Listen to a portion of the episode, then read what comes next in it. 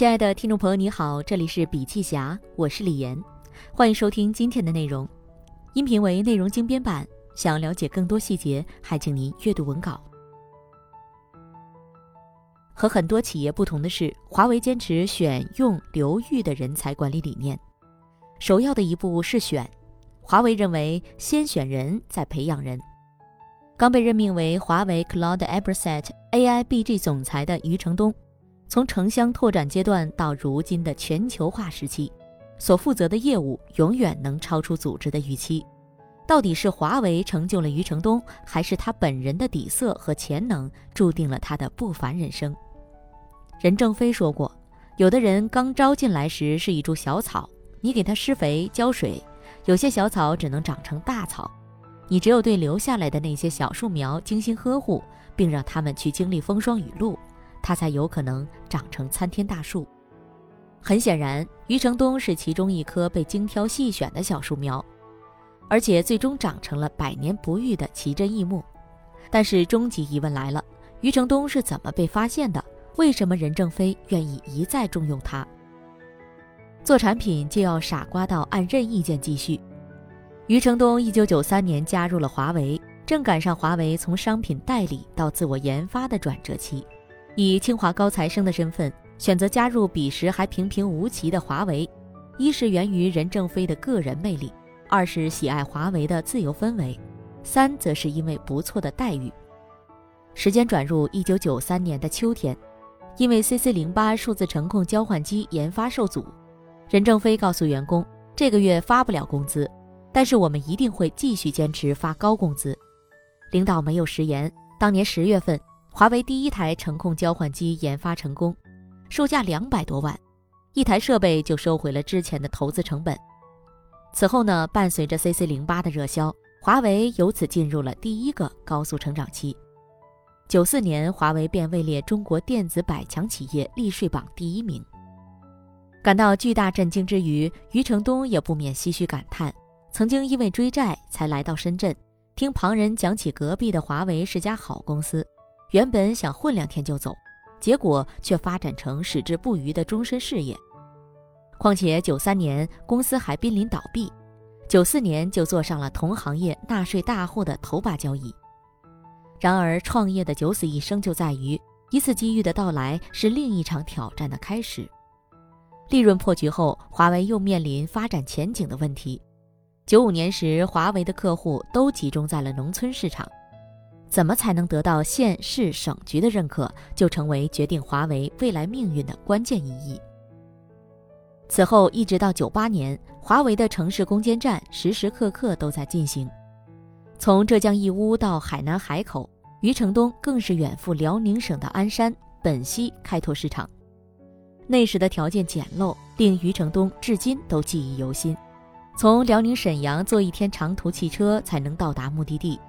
当地的机房靠电风扇散热，地线则与暖气管道交错缠绕。与之相对的，华为当时的主要竞争对手阿尔卡特、上海贝尔、西门子，他们的交换机都被置于城市各处带空调、装地板的高档机房里。但就是在这样的开疆拓土中，余承东第一次找到了在华为的成就感。当时国外的交换机设备因为涉及命令行之类的复杂操作。需要专业人才特别维护，但华为的交换机简单易操作，用余承东的话讲，和傻瓜相机是一个类型。一次出差刚返回沈阳，外地机房维护人员就打来电话，说又忘记了该如何操作。鉴于对方不认识英文字母，余承东只能穿插阿拉伯数字、汉语拼音加以解释。爱是什么？爱就像一一样的字母，P 就像汉语拼音坡的字母。后来呢，余承东干脆就找来了键盘，按第几行、第几列中的第几个和对方一一的比对。输入完毕之后，客户又问余承东：“任意键是哪个键？”余承东回答：“任意键就是随便按一个键。”后来在和一群创业者的互动中，余承东说：“做产品就要傻瓜到这种程度，按任意键继续。所有好的产品一定要方便用户的使用。”这次东北之行之后。已经是研发部主管的余承东决定放弃出国深造，将在华为的工作作为真正的事业全力以赴。从 CC 零八交换机起家，通过农村包围城市，挺进全新的市场。随后呢，伴随着深大电话公司所给予华为的试用机会，华为逐渐在城市里站稳了脚跟。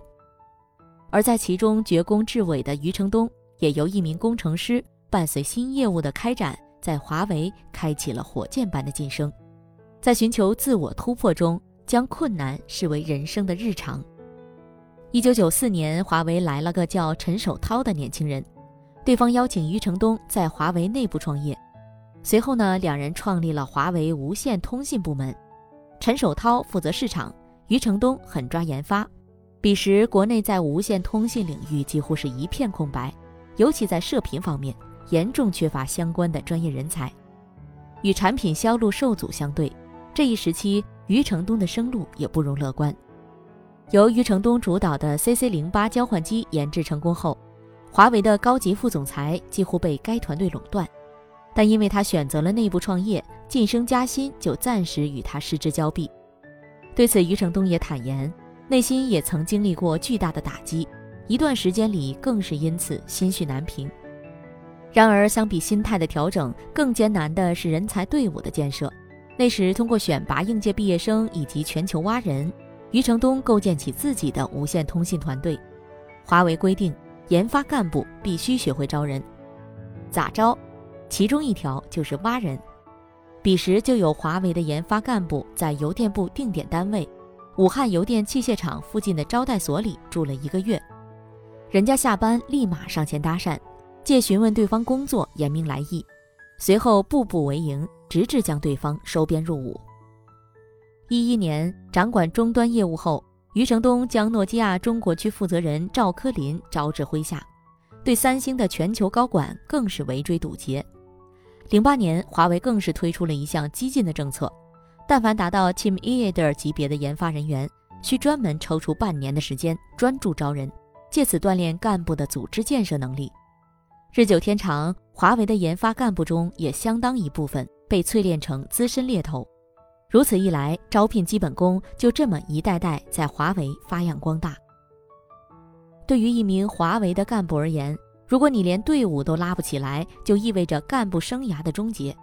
华为也想借助这一方式。保持干部身上的血气方刚，余承东也由此找到了自己的 partner 侯金龙，华为 Cloud Everset AI BG 前任总裁。此前，侯金龙曾仅用三年的时间，将一家垄断行业百分之七十份额的公司挑落马下，在室内覆盖技术方面做到了世界第一，并在随后耗时七年的时间，在光伏能源控制产业中再次创造了历史。但即便如此开创性的干部，辉煌战功也有目共睹，可因为仍旧属于单点突破。当华为手机遭遇芯片困局，华为云需要全面突破时，任正非决定再次启用余承东，让其主导云 BG，一块最有望再造另一个华为的业务。华为挖角成功，除了干部得力，也源于它科学的激励机制。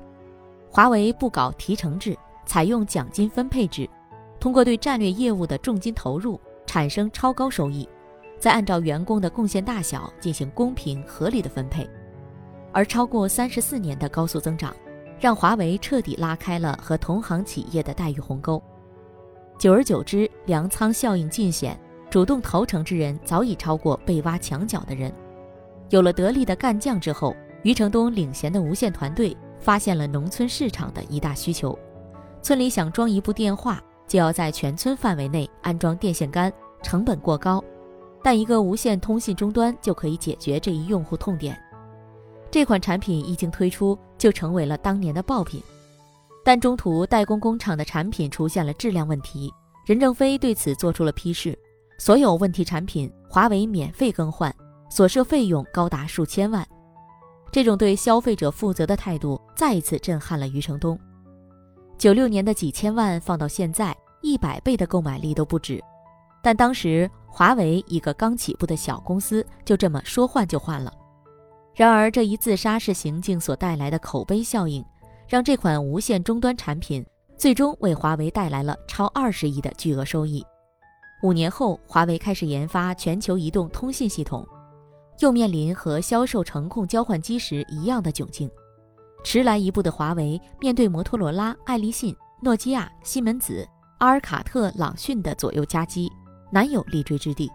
又是从偏远地区寻求突破，那些被圈定的区域缺电不通电，基础设施几乎为零。余承东领导下的 GSM 团队排除万难，建起基站，以此作为据点，再次向繁华地带进发。后来的结果早已知晓，终结者华为再次居上。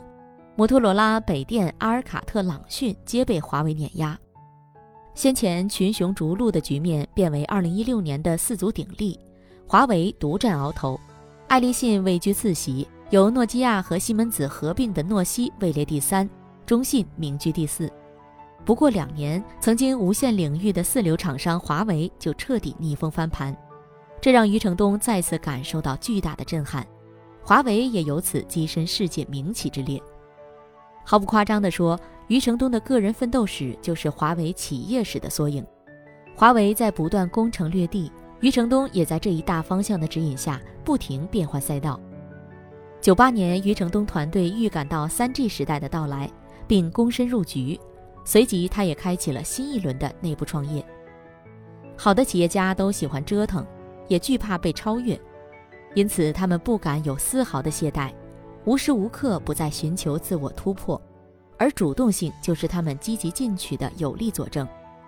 所谓主动性，就是在工作中不惜投入更多的精力，善于发现和创造新机会，提前预计到重大事件的发生，并有计划地采取行动，从而提高工作绩效，避免灾难的降临或触发无限可能。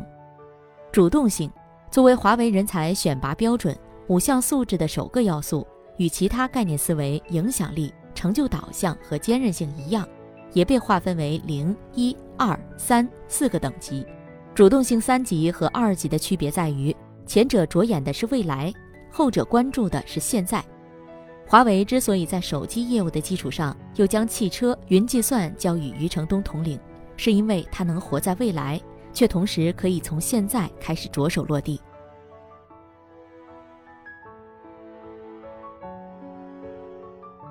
好了，今天的内容分享就到这里。亲爱的听众朋友，听了今天的分享，您有什么感想呢？欢迎您在评论区留言或分享，有什么意见或建议也可以告诉我们。同时呢，笔记侠分享在各大音频平台喜马拉雅、懒人听书、蜻蜓、乐听、三十六课、荔枝等都有发布。感谢您的支持。笔记侠商业合作包括深度专访、品牌传播、线下沙龙合作，请联系魏之上幺七六三幺八八幺九五七。幺七六三幺八八幺九五七。